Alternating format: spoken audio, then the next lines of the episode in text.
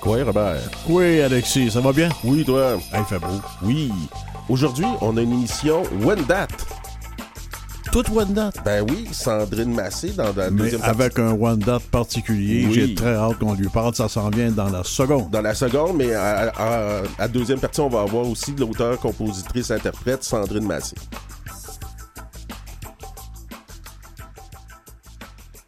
Donc, euh, notre premier invité, Georges Sioui. Quoi, monsieur Sioui? Quoi, quoi? Comment ça va? Ben, bonjour à vous. Moi, je ne vous connais pas, mais on va régler tout de suite les affaires de famille. Encore une fois, cette émission-là, ça revient constamment. Vous êtes parents, vous, avec Alexis Wawanodowat.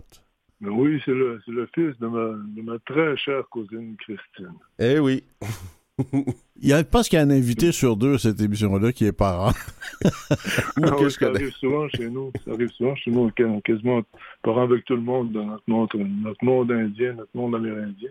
Monsieur Sioui, je suis absolument ravi de vous rencontrer, euh, même par téléphone. Vos livres sont extraordinaires. là. Les Hurons Wendat, l'héritage du cercle, j'ai adoré ce livre-là. Euh, Ah, et beaucoup, ça. aussi, c'est très bon. Mais pour une histoire amérindienne, ça met les pendules à l'heure et c'est extrêmement intéressant. Moi, je ne suis pas plus connaisseur qu'il faut du domaine des Autochtones. Mes premières connaissances viennent de Serge Bouchard, comme, comme beaucoup de gens. Euh, Mais là, vous m'avez appris un tas de trucs. Vous êtes vous-même Wendat, on va commencer avec ça. Vous êtes plein de diplômes, Oui. on ne pas là-dedans. Hein, vous êtes bien Oui. instruit et vous écrivez euh, merveilleusement bien. Vous êtes Ah, merci. Wendat, mais parlez-nous de ce, ce nom Wendat. L'origine est particulièrement intéressant. Oui, là, je parle avec M. Blondin, n'est-ce pas? M. Oui. Blondin. Très- ça me fait beaucoup plaisir, M. Blondin. Entre- Alors, le nom Wanda, c'est, euh, ça réfère à une, euh, situation géographique. euh, on, on- on était dans une île où on avait de l'eau partout autour de, de nous autres. On était entre la baie Georgienne, ça c'est le principal pays des Wendat. On avait des extensions au Québec aussi, mais le, mot Wendat, la Huronie, comme l'ont appelé les Français, situé au nord de Toronto, entre la baie Georgienne, la baie, la baie et puis le lac Huron. On avait de l'eau de tous les côtés, sur tous les bords, et puis euh, seulement une, partie marécageuse au sud-ouest. Alors, ça réfère à notre situation géographique au Wendat, et puis euh, ça réfère aussi à notre mythe, euh, notre histoire de la création. On a été supposément les premiers à être créés. On est des nationalistes comme tout le monde. Ouais, ben ça, là, hein. Créé sur la grande île, M. Blondin, la grande île sur le dos de la tortue. Alors, les Wendat ont eu le privilège d'être les premiers à occuper. c'est- on n'est pas obligé de croire à ça, mais de toute façon, c'était l'histoire qu'on qu'on qu'on véhiculait. Oui, mais je vais vous en parler un peu, moi, du symbole de la tortue, parce que chez les Autochtones, on a beaucoup ce symbole de la tortue, mais je connais assez Bon. bien euh, l'histoire et la culture des Maoris. Et c'est aussi Oui. une tortue chez eux, et c'est loin d'ici, là. Ah, vous m'apprenez de quoi d'intéressant? Oui, c'est très loin d'ici, puis la tortue est encore là. Hein? Oui, oui, elle est- elle est toujours là. Elle est plus importante Ah. qu'on pense, la tortue. Donc, Ah oui. c'est comme la fable, il ne faut pas aller trop vite, c'est pas comme le lièvre. hein. Mais dans votre, vous parlez dans votre livre, et je voudrais qu'on parle de ça comme historien, parce que vous, vous êtes quand même un, un académicien, vous êtes un universitaire. Oui. Les règles qui devraient s'appliquer à l'histoire des Autochtones, ça, ça changerait bien des choses si on appliquait ces règles-là. Parlez-nous-en un peu. Oui, ça changerait fondamentalement toute notre idée de la civilisation parce que c'est basé sur le cercle et le cercle, c'est le domaine de la femme. Alors, la femme est toujours au centre de sa communauté, de sa famille, de sa nation, de son monde. Ça ne veut pas dire qu'elle domine l'homme, pas du tout. Ça veut dire qu'il y a une complémentarité qui est reconnue au niveau de la nature. C'est une, une idée très naturelle à tout le monde que, que le- la vie est un cercle, la vie, quand on est capable de réaliser, de se comprendre que tous les êtres sont parents ensemble, qu'ils sont tous interdépendants et interdépendantes, euh, ça va beaucoup mieux pour créer une société où il n'y a pas de, racisme, ou très peu, pas de sexisme, ou très peu, pas de non plus. Euh, Tout le monde est reconnu à sa juste valeur pour les, dons qu'il qu'il et elle possèdent pour sa contribution possible à la société. C'est une idée très, très différente, mais une idée qui a été, quand même, M. Blondin, celle de tous les peuples à l'origine. On a tous été des penseurs circulaires et matricentriques. Certains d'entre nous, surtout les, euh, les, gens qu'on appelle aujourd'hui les Occidentaux, ont été amenés à évoluer loin de ça, de plus en plus loin, et puis on est devenu des penseurs linéaires. Alors, linéaire, c'est une, façon facile de, comprendre la différence entre les deux civilisations. Euh. L'une est circulaire et l'autre est linéaire. C'est Alexis euh, ici, au micro. Euh, dans le monde actuel, il y a tout un mouvement qu'on appelle l'autochtonisation des universités, des lieux d'études, tout ça. Donc, euh, c'est beaucoup plus présent, comme vous avez enseigné à l'Université de Saskatchewan, c'est beaucoup plus présent dans le Canada anglais qu'au Québec. Euh, il y a cette mentalité-là de justement prendre les savoirs comme l'idée du cercle, l'idée de, la, responsabilité envers les sept prochaines générations, cette haute forme, cette non-hiérarchie-là qu'on peut avoir euh, chez les sociétés autochtones, puis d'intégrer ces principes-là philosophiques dans les universités. Et d'un côté, bon, ben moi je trouve que c'est quand même très intéressant, puis on devrait avoir ces approches-là aussi avec le droit. Mais on a beaucoup, beaucoup d'universitaires qui viennent dire qu'on tasse la science des universités en faisant ça. Qu'est-ce que vous en pensez, vous? Qu'on pense la, la, science des universités. Que c'est dangereux, euh, qu'on ah apporte des principes mystiques dans les universités, donc euh, c'est une approche non scientifique. Ah, euh, c'est assez facile de, répondre à ça. Alexis, bonjour, je, te salue, je, salue ma, ma chère cousine Christine. Que... Bon, encore des affaires de famille. Je vais transmettre les salutations à ma mère. C'est parce que j'ai quasiment jamais l'occasion de lui parler. C'est pour ça que je, te demande de le faire à mon nom. Je te remercie beaucoup, Alexis. Bon, pour en, en tenir à notre sujet, c'est, euh, comme je dis, euh, je pense assez facile de, répondre à cette, objection-là. Si, euh, si on regarde les sociétés qui ont été qui ont été balancés, équilibrés, euh, où encore une fois, on n'a pas, ils étaient presque exemptes de racisme, de sexisme, de tous les mots qui sont à, la base de, tous les autres mots dans nos sociétés. Alors, si on regarde ces sociétés-là, on peut reconnaître qu'elles n'étaient pas atteintes par, par ces mêmes euh, fléaux, ces mêmes calamités telles que la violence entre, contre les femmes, la violence contre les enfants, contre les vieillards. C'est-à-dire que les vieillards non plus, il n'y a pas de mots pour dire ça dans les langues autochtones. On dit un homme grand, une femme grande, Chichayo disent les cris, disent les, les Inuits. Mm-hmm. Alors, euh, euh, c'est ça, c'est que ces sociétés-là étaient libres ces fléaux. Alors, je ne sais pas qu'est-ce qu'un universitaire, un académicien de la société, disons, générale, universelle, euh, peut dire contre, ou peut amener les, quels arguments il ou elle peut amener contre cette évidence-là. Si, euh, si, si c'est notre but comme académicien, comme gens de tous les jours, de créer des sociétés qui sont exemptes de, de ces fléaux euh, qui sont en train de détruire nos, sociétés, pas seulement autochtones. Mais euh, si, on est, si est d'accord là-dessus, on, on, prend, on tend une oreille beaucoup plus attentive et respectueuse vis-à-vis des philosophies autochtones. On, arrête de voir ça comme de la pseudo-science et on, on crée un domaine d'études de façon très sérieuse parce que si on, si on veut comprendre les idées sociales, les idées politiques des peuples autochtones, il faut créer un champ d'études. Ça mérite ce niveau d'attention. Alors, on le fait un peu plus dans l'Ouest, comme, comme vous dites, Alexis. Oui. Et euh, j'ai eu, comme vous savez, le, bonheur de, travailler dans Saskatchewan et en Colombie-Britannique. Et euh, effectivement, on, porte beaucoup plus d'attention à ça.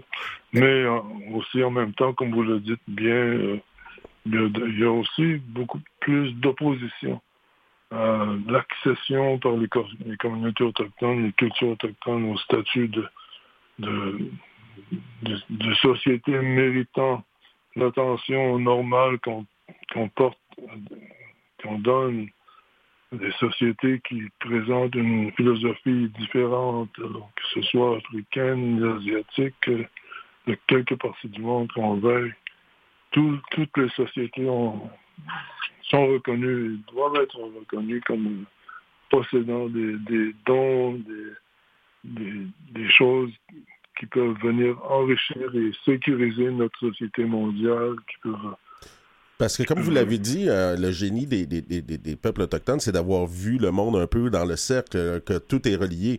Les, sciences climatiques sont en train de nous prouver qu'on avait bien raison à cet égard. Absolument, absolument. Euh, au départ, il y avait une, assurance absolue de la part des deux civilisations en présence de leur supériorité. Alors ça, vaut aussi pour les sociétés autochtones. Nous savons très bien que les sociétés non autochtones se pensaient extrêmement supérieures aux, sociétés autochtones. Mais l'inverse est vrai aussi. Les sociétés autochtones avaient une très haute opinion d'elles-mêmes et de leur supériorité quand on en vient mais quand, quand on est conscient, M. Sigoui, d'être supérieur aux autres, ça donne parfois des livres d'histoire qui sont très contestables. les gens de ma génération, quand on nous parlait des Indiens à l'époque, pour ne pas dire les sauvages, on a appris des choses que, que maintenant on s'aperçoit que c'était complètement faux. Euh, s'il y a une personne à qui je peux demander de faire une critique de ces vieux livres d'histoire, c'est bien vous, M. Sigoui. Merci beaucoup. Merci beaucoup. Euh, très jeune dans, dans ma carrière scolaire, mon père et ma mère, qui étaient deux, Wendat euh, traditionnels, euh, m'ont dit, euh, m'ont fait entendre, comprendre que il fallait pas ajouter foi à ce qu'on nous montrait, ce qu'on nous enseignait dans, l'école, la petite école, mais qu'il fallait, tout en gardant un respect fondamental pour les gens, les institutions de, qui, n'était pas de notre culture, mais il fallait quand même contester, puis il ne fallait pas croire ce qu'on nous enseignait. Il fallait, euh, un jour, comme m'a dit mon père, un jour, tu, écriras d'autres livres. Alors, plusieurs années après, j'ai montré les premiers de mon, de mon, de mon écriture comme historien académique à mon père, et puis il s'est rappelé de, cette, cette, leçon que lui-même m'avait donnée ou m'avait faite quand j'avais à peine 5, 5 ans ou 6 ans. Georges, on, va prendre une petite pause. On revient euh, tout de suite. Très bien, merci beaucoup. À tout à l'heure. So far from home, I can't leave now. I have to let it go. I have to get it out. I felt the wind. Yes, I heard him. I'll go where I wanna go. I'll be who I wanna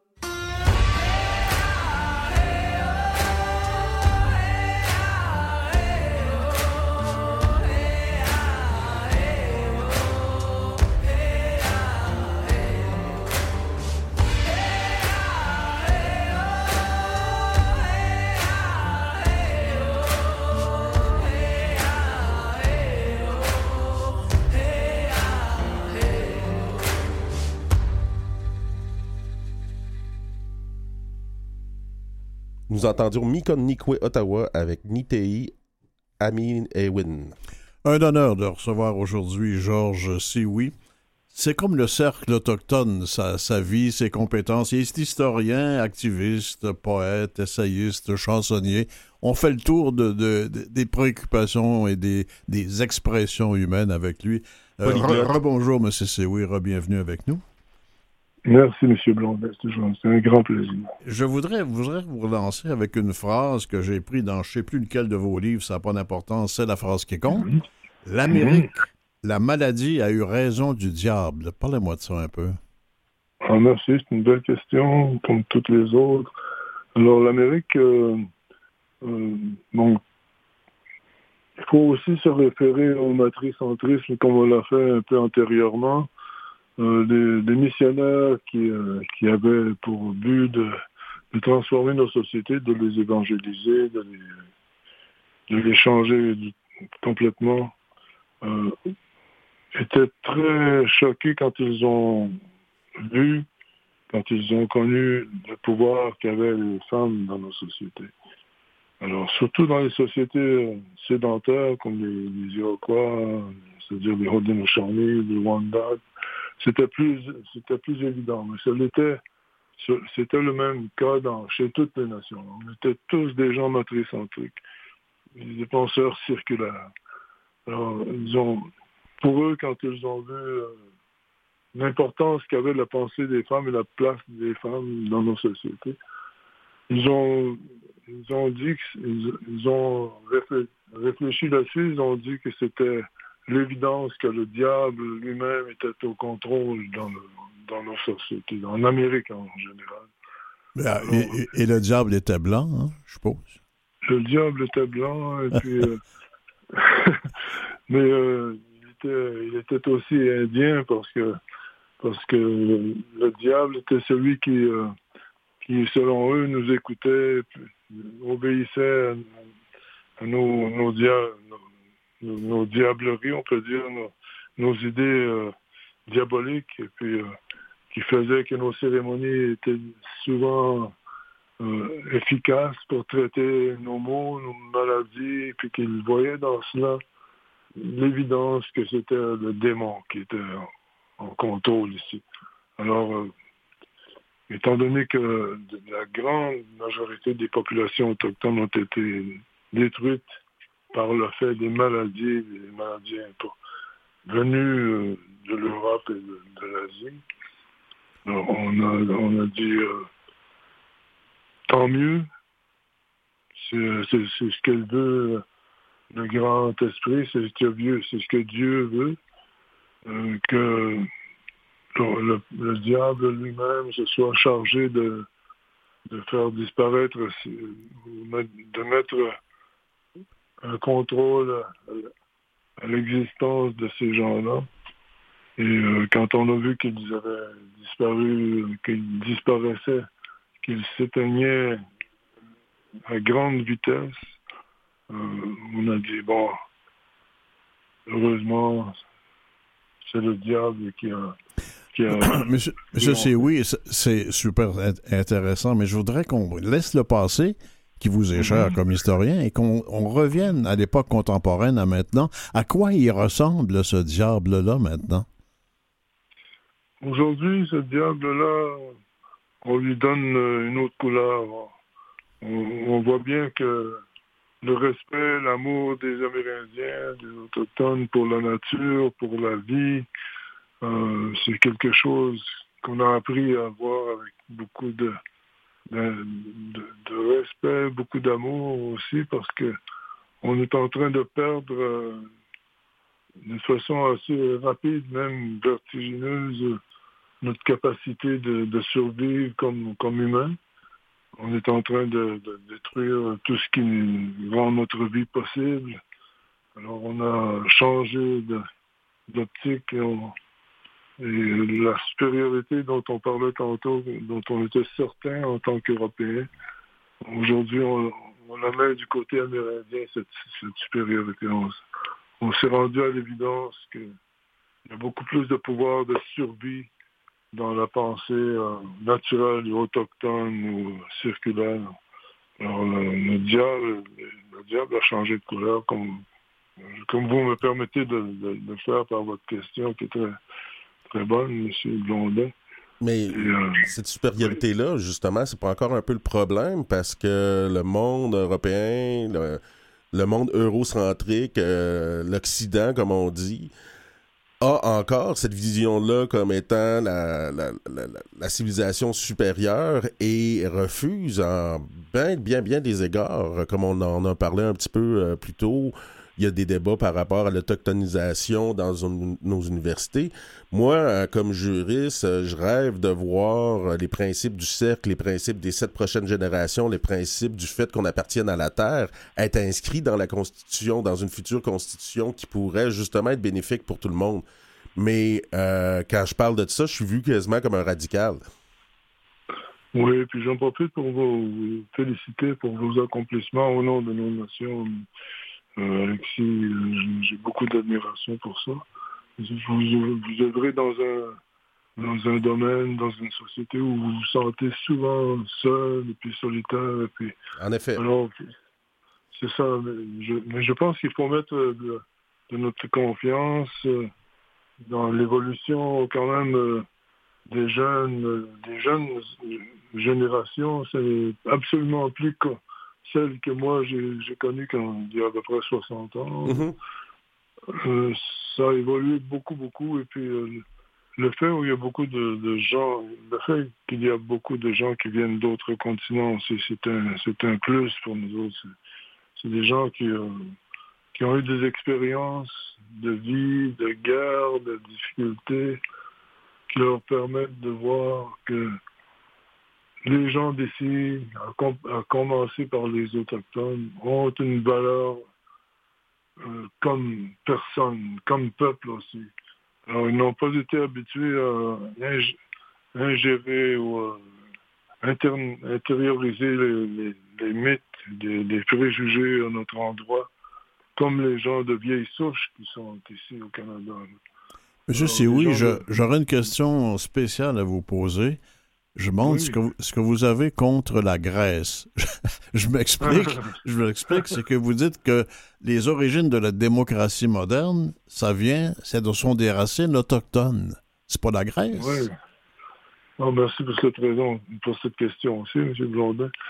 Dans ce livre, mon dernier livre euh, que j'ai écrit en anglais, qui est un, que, dont le titre est un peu difficile, c'est Ea Tenoha, en français, racine autochtone de la démocratie moderne. C'est ça. Alors, je me réfère à, à la Grèce, M. Blondin, comme, euh, oui, un continent, c'est-à-dire un pays où euh, la, la, démocratie euh, était d'abord nommée comme telle, mais si je regarde ça avec des yeux modernes aujourd'hui, je vois que ce qui était digne d'entrer de, dans cette société-là ou d'être d'être démocratisé, c'était seulement d'avoir les hommes. Les femmes n'avaient pas de part à cette démocratie. Il y avait beaucoup de classes sociales aussi, d'esclaves aussi, qui n'étaient pas comptés comme euh, humains à part entière. Il y avait beaucoup de sous-classes alors, de, tous les barbares, c'était des gens qui n'étaient pas considérables pour euh, devenir des démocraties ou pour être euh, protégés ou euh, J'entendais, comme... j'entendais aussi une entrevue de Serge Bouchard qui disait que les Grecs étaient quand même très pédophiles aussi. Euh, oui, ben ça, c'est, oui, quelque chose qui, qui les marquait aussi. Je pense que c'est quand même assez intéressant. Les, dieux grecs étaient souvent des gens qui, avaient une, certaine, on peut supposer une certaine, certaine animosité envers les femmes, ou une certaine peur des femmes peut-être, qui faisait qu'ils qu'ils choisissaient souvent d'avoir leur, leur vie intime, leur vie sexuelle avec des jeunes hommes qu'ils appelaient des, des éphèbes. Euh, mais c'est sûr c'est quelque chose qui, qui n'est pas condamnable en soi, comme on le sait aujourd'hui. Il y a beaucoup de gens qui euh, se distinguent euh, au niveau sexuel de, de tous les autres, a de plus en plus de catégories de, de gens qui se définissent sexuellement d'une certaine façon, et puis qui reçoivent de plus en plus le, le- respect de toute la société pour euh, leur choix, pour euh, non seulement leur choix, mais leur propre nature. On a beaucoup à apprendre. On a beaucoup à apprendre de la philosophie des philosophes grecs, mais pas tout ce qu'ils ont fait pour autant. hein. On s'est amélioré un peu. Moi, c'était un plaisir de vous rencontrer, M. Sioui, et de lire vos livres aussi, surtout. Extraordinaire. Bravo. Merci beaucoup, ça, ça réchauffe mon cœur. Merci beaucoup. Tiawak? C'est pas toujours évident. Niawa, oui, c'est ça. Niawa. Je, je vous embrasse tous les deux, tout- toutes vos familles aussi, je vous aime beaucoup. Merci, au revoir. Et ainsi que Claire Guérin aussi. Merci beaucoup à toute, toute votre équipe. Merci d'avoir participé à notre émission. Au plaisir.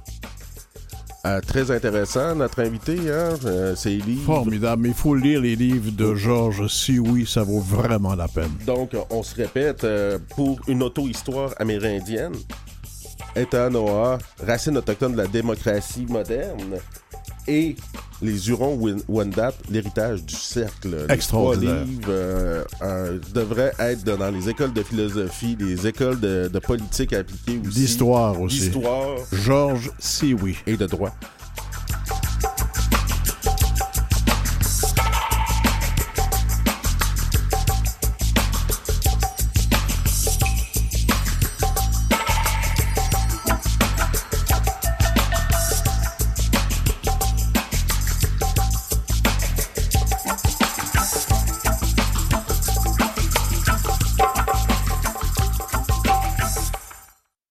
Écoutez Coué Bonjour avec Alexis Wawanalwat et Robert Blondin. Des belles nouvelles cette semaine. Une en particulier qui me réjouit, mais qui devrait te réjouir aussi, c'est bourse d'études, hein, deux bourses de 10 000 dollars Mhm. remises en trois versements égaux, là, pour des Autochtones qui voudraient étudier en communication. Je trouve ça formidable. Oui, c'est important qu'on puisse avoir notre place dans les médias. Donc, on, on a ici notre émission, mais je pense que plus qu'il va y avoir d'Autochtones dans le plus de médias possible, on va avoir une, euh, une réalité qui va être mieux exprimée, puis euh, mieux ressentie, mieux expliquée à, à- à tous. Donc, euh, c'est une bonne nouvelle. Ils vont aussi avoir des stages à Radio-Canada. Mhm. Si Radio-Canada en veut pas, on va les prendre, nous autres. Ah ben oui, mais c'est- important que Radio-Canada fasse ça, c'est sa, sa mission de société d'État, mais j'espère que les, euh, les organismes de presse privés vont aussi participer puis prendre des Autochtones comme Ils journalistes. sont moins, ils sont moins rapides un peu pour euh, faire ça. hein. Un petit peu moins, mais Ouais, bon,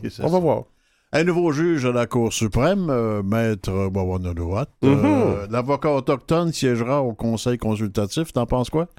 Ben, il est, plus que temps qu'on ait un Autochtone à- qui soit à la Cour suprême pour, encore là, partager nos perspectives, avoir une autre façon de voir les choses. Surtout que on arrive souvent à Cour suprême pour nos dossiers de revendication territoriale, nos dossiers comme euh, en, en ce moment là, la, la, la contestation de la loi fédérale. Bon, ben, le, le- le gouvernement du Québec a perdu à la Cour d'appel du Québec, va aller en Cour suprême.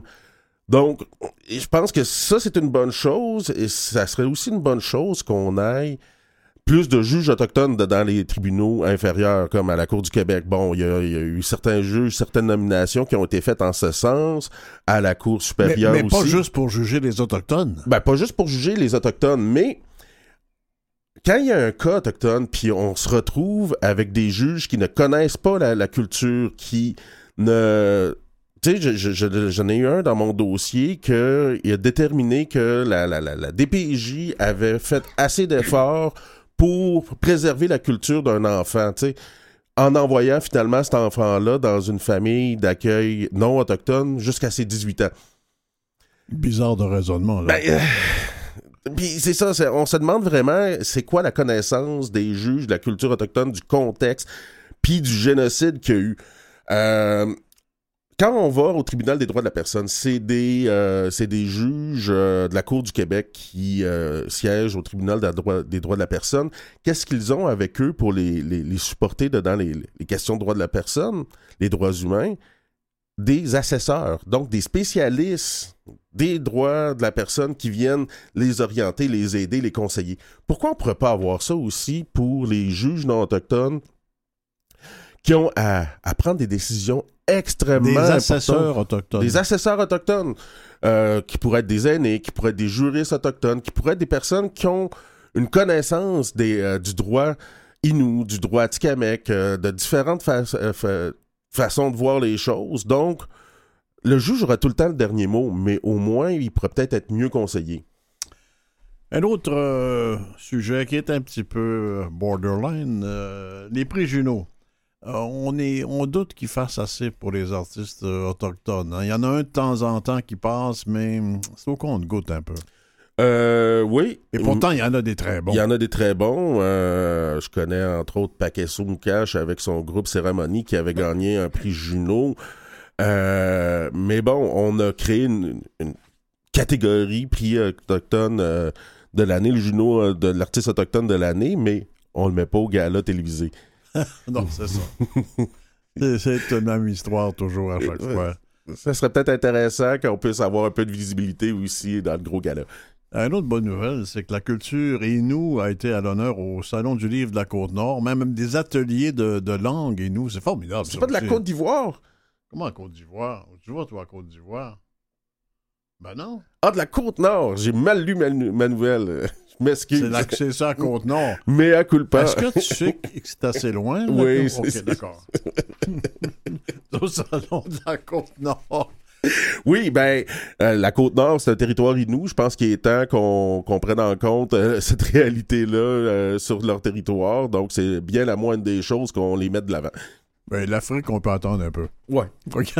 Ben, pourtant, il y, a des- il y a des éléments quand même de concordance, de, de solidarité. Euh, Il y a des peuples autochtones aussi en Afrique. Donc, euh, ça pourrait être intéressant aussi aller à- au Salon du Le Livre de la Côte d'Ivoire. t'en sortir. Hey, les premiers jours sans incident, la pêche de subsistance à Nox, Island, ils peuvent pêcher le homard euh, à leur tour, eux aussi. Là. Oui, euh, c'est la moindre des choses qu'on puisse avoir accès aux ressources. Donc, pendant des millénaires, c'était notre garde-manger et on... La Cour suprême, encore une fois, a cristallisé nos droits en disant qu'on peut juste faire de la pêche de subsistance. Maintenant, c'est quoi de la pêche de subsistance? Est-ce que c'est pour subvenir à nos besoins ou pour subvenir juste à notre alimentation? Donc, il peut y avoir un débat là- là-dessus. Les pêcheurs non autochtones qui contestaient les quotas euh, remis au, au peuple autochtone, euh, je pense qu'il il va falloir qu'ils se rendent à l'évidence que c'est une infime partie comme des quotas de pêche qui sont remis aux autochtones, puis c'est bien la moindre des choses. Les Inuits, ils craignent les conséquences de l'agrandissement d'une mine sur les narvals. Encore des problèmes de cheptel. hein? Euh, oui, les narvals qui, euh, avec leurs longues pointes, euh, qui sont un animal très important dans l'alimentation des Inuits. Je viens de le dire, souvent les territoires sont nos gardes-manger, donc euh, tu sais, les Inuits en plus, ils l'ont pas facile avec le, bannissement de- des fourrures de phoques en Europe. Ça, euh, ça, ça a amené une très grande diminution de, leur possibilité de pouvoir euh, tirer des revenus, donc de pouvoir aller chasser, de pouvoir ramener de la viande. Il y a toute une question de sécurité alimentaire ici qui est très importante. Puis les conséquences euh, des, activités humaines, on voit encore une fois que ça, ça peut avoir des effets très négatifs pour eux. Narval, Caribou, même, même combat, finalement. La commission s'est arrêtée à Bécomo. Ils sont écoutés quand même. Ils sont quand même écoutés, oui, mais euh, est-ce qu'ils sont vraiment pris en compte? Ça, on verra.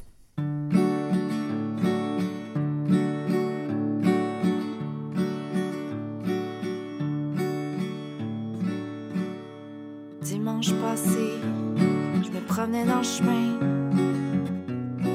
pas loin de mon quartier. J'écoutais du beat, je me vidais l'esprit quand j'ai vu l'ours noir traverser.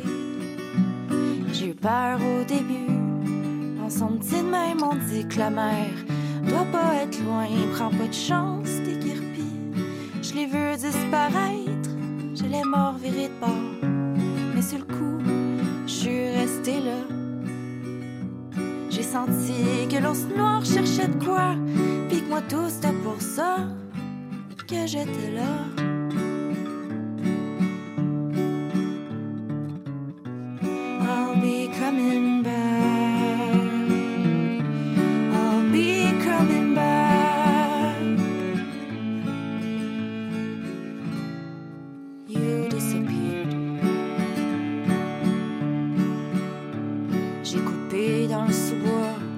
Ça pas pris deux minutes que l'ours noir était là devant moi. On s'est regardé dans le blanc des yeux, puis je l'ai reconnu, ma grand-mère disparue. J'ai dit, Sally, est-ce que c'est toi? L'ours n'a pas répondu, parce que ça se peut pas, un ours qui parle. Mais j'ai vu dans ses yeux qu'elle pleurait. Excuse-moi, grand-maman, t'avoir reconnu. Elle me dit, je m'excuse, moi aussi. Après ça, j'ai compris, on s'était perdu.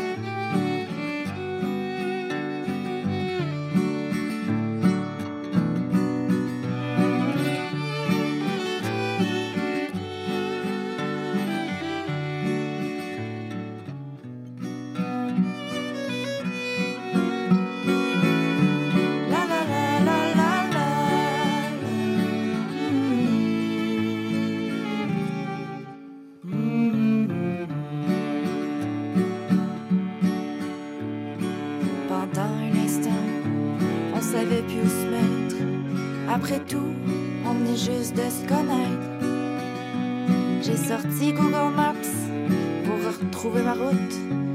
Elle m'a suivi jusqu'au sentier.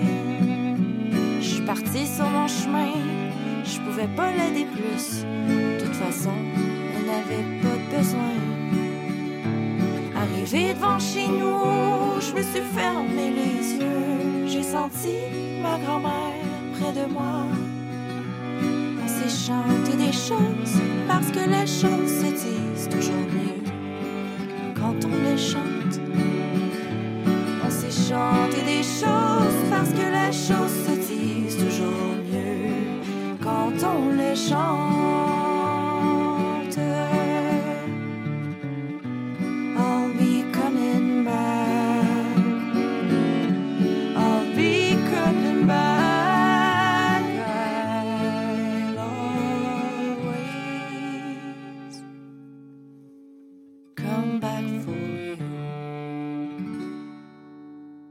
L'ours noir de Sandrine Masse. Euh, quoi, Sandrine, qui est notre prochaine invitée? Oui, ça va bien? Oui, oui, euh, vous, ça, ça va bien? Ça va très bien. Donc, euh, autrice, compositrice, interprète euh, Wendat. tout à fait. Tout à fait. donc, vous, vous avez un parcours qui vient plutôt de la musique classique. Vous avez étudié ça à l'université, si j'ai bien cru, comprendre. Exactement, oui. J'ai en fait j'ai commencé euh, un instrument qui s'appelle l'alto, l'alto classique, Mhm. à l'âge de 9 ans. Oui. Euh, puis j'ai poursuivi mes études là-dedans, dans le fond, euh, au conservatoire en Outaouais et puis finalement à l'Université d'Ottawa et pour terminer mes études à l'Université de Montréal en interprétation de l'alto classique. Vous avez grandi en territoire Anishinaabe à Gatineau? Dans- Exactement. Oui, tout à fait. Donc moi, mon père, euh, quand j'étais très jeune, là, il a euh, décroché un emploi dans, dans, dans cette région-là. Donc euh, il a déménagé la famille, la nouvelle famille en Outaouais. Donc j'ai grandi à Gatineau. D'être un peu loin de la communauté, puis tout ça, est-ce que ça, ça a apporté des défis au point de vue de l'identité, de la connaissance des traditions, des choses comme ça? Euh, oui, complètement. Euh, je- mon père a fait un, un- un beau travail quand même d'initiation, puis j'ai toujours eu un lien avec euh, avec Wendaki, donc j'y retournais régulièrement. Parce que, bon, je veux pas, j'ai la famille aussi là-bas. Mhm. Donc j'ai toujours eu ce lien-là avec euh, avec ma communauté, mais c'est difficile effectivement quand on est hors réserve de surtout euh, surtout dans, dans une nation comme la nation Iran-Wendat qui est en pleine réappropriation culturelle quand on est loin Oui, quand on est loin de ce- ce- cette réserve-là, c'est plus difficile de, de, de, de commencer ce processus-là.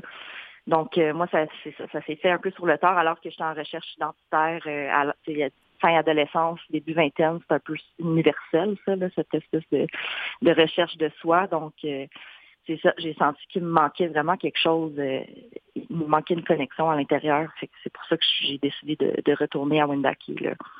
Vous vivez là en ce moment? Non, là, présentement, je suis à Granby. Je-. J'étudie à, à l'École nationale de la chanson. Donc, euh, j'y retourne à Wendake là, tout de suite après, là, cet été. Puis, euh, quand vous habitiez à Gatineau, est-ce que vous étiez plus en contact avec la culture Anishinaabe? Pour ma part, euh, je suis un, Abénaki qui a vécu en territoire Anishinaabe à Val-d'Or. Puis c'est par le biais du centre d'amitié puis de mes amis Anishinaabe que j'avais un certain contact avec une culture autochtone. Est-ce que c'était euh, possible à, Gatineau, ça? Oui, ben en fait, oui, mais j'ai un oncle aussi qui a, déménagé en, à la chute, je crois. Et puis lui, mon père, je, je me rappelle qu'il allait souvent à des, au centre unique ou à des, des cérémonies puis tout ça. Euh, il nous ramenait de ces savoirs-là un peu. Malheureusement, nous, on- moi et mon frère, ma soeur, là, on a moins été en contact avec ces avec ces, ces cérémonies-là ou ces, ces rencontres-là avec d'autres Anishinaabe. Comme je dis, c'est plus sur le tard, en fait, que j'ai commencé vraiment à, à, avoir la puce à l'oreille que, oh mon Dieu, il se passe quelque chose. Puis, euh, puis j'avais envie d'aller à la rencontre de, de, de, de ces peuples-là. Ça s'est fait d'abord à Wendake. Et puis par la suite, je suis allée dans le Grand Nord aussi euh, à la rencontre peuple inuit. Euh, Ça, ça a été un, des rencontres marquantes aussi pour moi, ça. Donc, la musique est toujours présente dans votre vie. Vous avez étudié pas mal euh, dans ce domaine-là tout le temps. Vous décidez de retourner vivre à Wendake. Là, je comprends que vous êtes à, à Granby, mais vous voulez retourner. Est-ce que c'est pour participer à, à qu'est-ce que vous parliez un peu tout à l'heure de réappropriation ou de revitalisation de la culture Wendat? Oui, euh, je- ça c'est une priorité pour moi. Euh, D'ailleurs, c'est ça cet été, là, je commence un, un- camp d'immersion en, en- en langue Wendat. Et puis on, OK? à, à cette occasion-là aussi, on va on va apprendre les rudiments de la langue Kanyang et Haga également, donc euh, parce que c'est deux langues qui se rapprochent quand même. Puis comme elle comme, est euh, encore plus vivante, c'est, ça fait un modèle pour pouvoir euh, mieux comprendre sa propre langue. Exactement, euh, parce que c'est ça, la, la langue Wendat, il n'y a plus de locuteur là, depuis là, plus que 100 ans. Mhm. Et donc, c'est euh, c'est- des efforts constants qu'il faut faire pour euh, pour euh, revitaliser cette langue-là. Donc, je pense que c'est ça, le, le, le conseil euh, se, se réveille par rapport à ça, puis euh, il y a des belles opportunités qui s'annoncent, puis moi, je veux être dans le bain pour pouvoir y participer le plus possible, puis ensuite l'intégrer dans, dans ce que je fais en tant qu'autrice, compositrice, interprète. Euh, vous, euh, allez sortir votre EP euh, avec cinq chansons. Vous avez sorti ça hier. C'est quoi les termes qu'il y a sur cette, euh, cet, al- cet court album? Oui, ben le thème liant, je dirais, le plus, là, ce serait le thème de la rencontre. C'est, sûr que moi, j'ai pris ce, premier EP-là, c'est un peu mon premier contact. Le but, c'est d'avoir un premier contact avec le public, de découvrir mon public, puis aussi de, de partager ça avec la communauté et puis la grande communauté at large. Et puis euh, la rencontre, je pense que c'était quelque chose que je retrouvais malgré moi dans toutes mes chansons. Donc ça, ça peut être la rencontre avec soi, avec une partie de son identité, ça peut être la rencontre avec euh, la nature. Les éléments de la nature sont quand même très importants là, dans, mon, mon processus créatif, mais la rencontre avec l'autre aussi.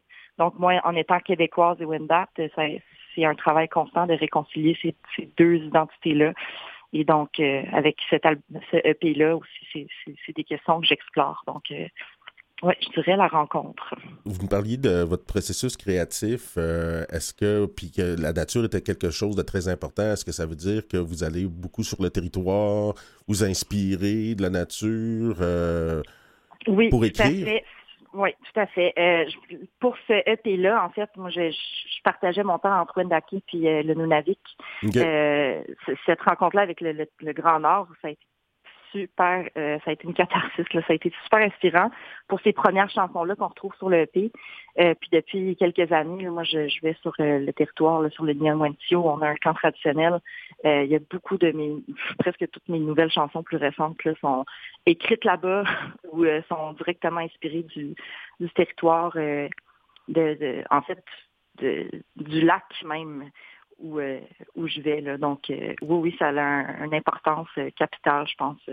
vous aimez nager, vous aimez canoter? J'adore canoter. OK. J'adore le canot, c'est ce que j'aime le plus faire, euh, à part la musique. D'ailleurs, j'ai hâte de sortir. Là, je suis allée en faire en, en fin de semaine, enfin, aller pêcher un peu. Puis là, j'ai hâte d'avoir un petit break avec tout ça, là, pour pouvoir enfin retourner sur le territoire puis euh, longer le lac en canot. Vous écrivez en français, en anglais, euh, vos compositions? Oui. Euh, en fait, l'an- l'anglais, parce que ça fait quand même pas si longtemps que j'écris des chansons. J'ai commencé à écrire des chansons quand j'étais à Wendake et dans le Grand Nord. Puis dans le Grand Nord, euh, c'est l'Inuktitut et l'anglais qui étaient le plus parlé. Mhm. Puis je trouvais, je trouvais aussi, mis à part ça, que c'était plus facile d'écrire des chansons en anglais, Euh, même si c'est pas ma langue maternelle. Là, j'ai toujours, je, je trouvais ça plus aisé. À cause du Euh, flow, à cause Ouais, à cause de la a, des mots. il y a une distance qui se crée, peut-être? Ben, peut-être, ça c'est intéressant, j'ai jamais pensé à, à cet, à cet aspect-là. Mais je pense que c'est vraiment plus pour la sonorité des mots, puis pour aussi, je, veux dire, on, peut parler d'amour euh, en français, mais ça, ça vient euh, peut-être lourd un petit peu plus vite qu'en anglais où, où euh, les, les mots coulent plus facilement, effectivement. Mais j'avais toujours en arrière de la tête qu'il fallait que je relève le défi quand même d'écrire en français aussi, et puis éventuellement d'intégrer des mots de la langue Wendat. Euh, si je peux le faire, tu sais. Oui, Euh, c'est la question que j'allais poser euh, avec vos, vos- euh, vo- votre camp d'initiation euh, au euh, Est-ce qu'il va y avoir des défis que vous allez vous lancer, justement, peut-être euh, d'écrire des phrases, des mots, ou peut-être une chanson même en Wendat? C'est sûr, c'est sûr, ça fait longtemps que je veux faire, euh, mais avant de le faire, je veux vraiment être, euh, je, veux, je veux vraiment maîtriser ce que je connais de la langue. Euh, J'ai pris déjà des cours de langue Wendat. Euh, par contre, comme on est en reformation, la langue est en train de se, rebâtir, je veux faire très attention à, ça, mais c'est certain que euh, moi, ma façon de pouvoir participer au mouvement de revitalisation de la langue, c'est sûr que ça va se faire à travers une chanson. euh, probablement, c'est ce que je fais, c'est ce que je peux faire le mieux, dans le fond. Donc, euh, oui, effectivement. Ton EP puis ta- ta- tes compositions sont faites en partie avec le Conseil des arts du Canada. Euh, Est-ce que ce soutien-là a été vital pour toi? A été quoi, pardon? Est-ce que ça a été vital? Est-ce que ça a été important euh, dans, dans- dans la, la- la- la création, dans la, possibilité de diffuser ton art? Complètement. Euh, J'aurais jamais pu, je pense, sans, sans financement, pouvoir offrir un produit qui soit premièrement d'une qualité comme ça, puis pouvoir m'entourer de gens aussi, de professionnels de l'industrie, puis des, des- des gens des, des gens passionnés aussi. Euh, J'aurais pas pu faire ce, ce processus-là. J'aurais pu faire un petit démo de qualité euh, moindre et puis le sortir, sauf que je voulais quand même faire une entrée euh, qui soit euh, solide, assumée sur euh, le, le- dans, dans c'est ça, dans le milieu de la musique, dans le milieu de la chanson. Et puis donc, euh, à ma grande surprise, là, j'ai j'ai eu j'ai eu ma bourse en janvier dernier, je crois. Et puis ça, c'est ça, c'était un rêve là, réalisé là, dans le fond, là, déjà juste d'avoir euh, le financement pour pouvoir produire cet album-là, ça, ça a été, euh, oui, vital. Est-ce que, tu, le mot. est-ce que tu penses qu'il y a une meilleure sensibilité maintenant de la part des donneurs de subventions, euh, des, des programmateurs de festivals ou de l'industrie en général face à la réalité autochtone? Euh, oui, je pense qu'il y a en tout cas un intérêt certain euh, qui, qui grandit, un intérêt grandissant. Il y a des réformes aussi qui se font, là, on en entend parler un peu justement dans les subventionnaires ou aussi dans les concours, les festivals. Il y a encore du travail à faire. Euh, on pense à, à Samia euh, avec le festival de, la chanson de mais Oui. je pense que justement des, des événements comme ça, en fait, euh, ça, ça permet aux gens de se conscientiser puis de réaliser qu'il y a encore du travail à faire puis qu'il faut pas lâcher. Euh, mais je pense que la place pour les artistes, en tout cas les auteurs, compositeurs, interprètes, là, si je parle pour euh, ma paroisse, euh, je pense que la place se fait de plus en plus effectivement, puis les gens ont envie ont envie de- d'entrer en contact avec les, les Premières Nations, puis les, les Inuits. Donc euh, oui, l'intérêt est là, mais il y a encore du travail à faire. En terminant, Sandrine, si jamais nos, éditeurs, nos auditeurs veulent t'entendre, veulent te voir, est-ce que tu as des spectacles qui s'en viennent? Oui, ben là, en fait, justement, à, à l'École nationale de la chanson, on, on a un spectacle de fin d'année qu'on va tourner à Québec, Montréal et Waterloo. Donc, ça va se passer les 7, 8 et 10 juin prochain. Et puis, euh, sinon, euh, je vais probablement aussi être au- à la Fête de la musique de Québec entre le 16 et le 19 juin. J'ai pas encore la date, pas officiel encore. Et puis, euh, c'est sûr que cet été, là, à Wendake, à quelque part, sur, à l'amphithéâtre, sur un stage, je vais m'arranger pour jouer en masse. Puis comment on fait pour vous trouver? Comment on fait pour vous trouver? On tape votre nom sur Google? euh, Vous avez Oui, donc- des réseaux sociaux? Tout à fait. Donc, ma page Facebook, Sandrine Masse, tout simplement. Et puis, mon, mon compte Instagram, donc Sandrine Masse S en un mot, avec un S à la fin. Et puis, euh, ben, pour ma musique, c'est c'est disponible sur toutes les plateformes, là, Spotify, Apple Music, YouTube, Mimit, c'est partout. Super. À Tianwak, je ne sais pas si je le dis comme il faut. Pardon? Ouais, oui. Tianwak, ouais. Ben, Merci. Merci de, de- de votre participation à l'émission. Bon succès. Ouais, merci beaucoup. Bye bye. Au revoir.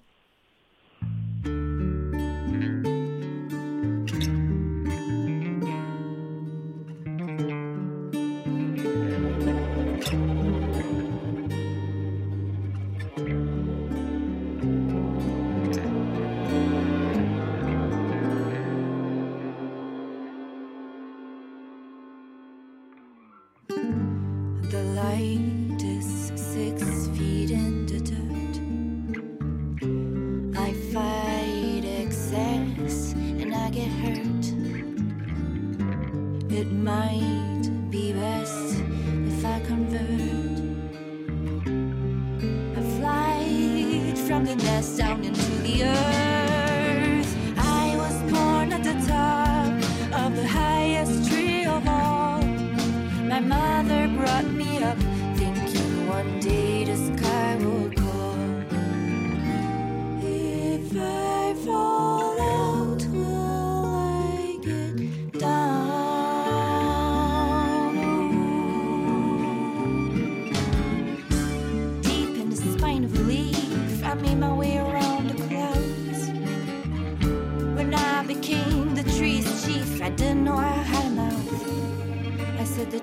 tonight.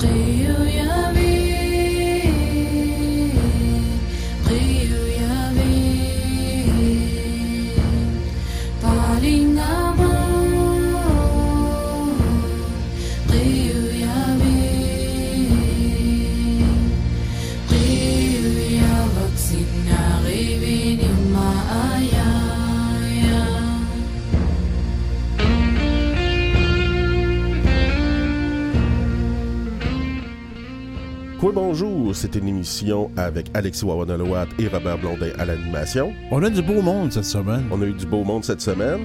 Et euh, en régie, Nicolas Svartman et à la recherche, euh, Claire Guérin. Jean-Sébastien est toujours là pour nous superviser quand même. Aussi. Salut.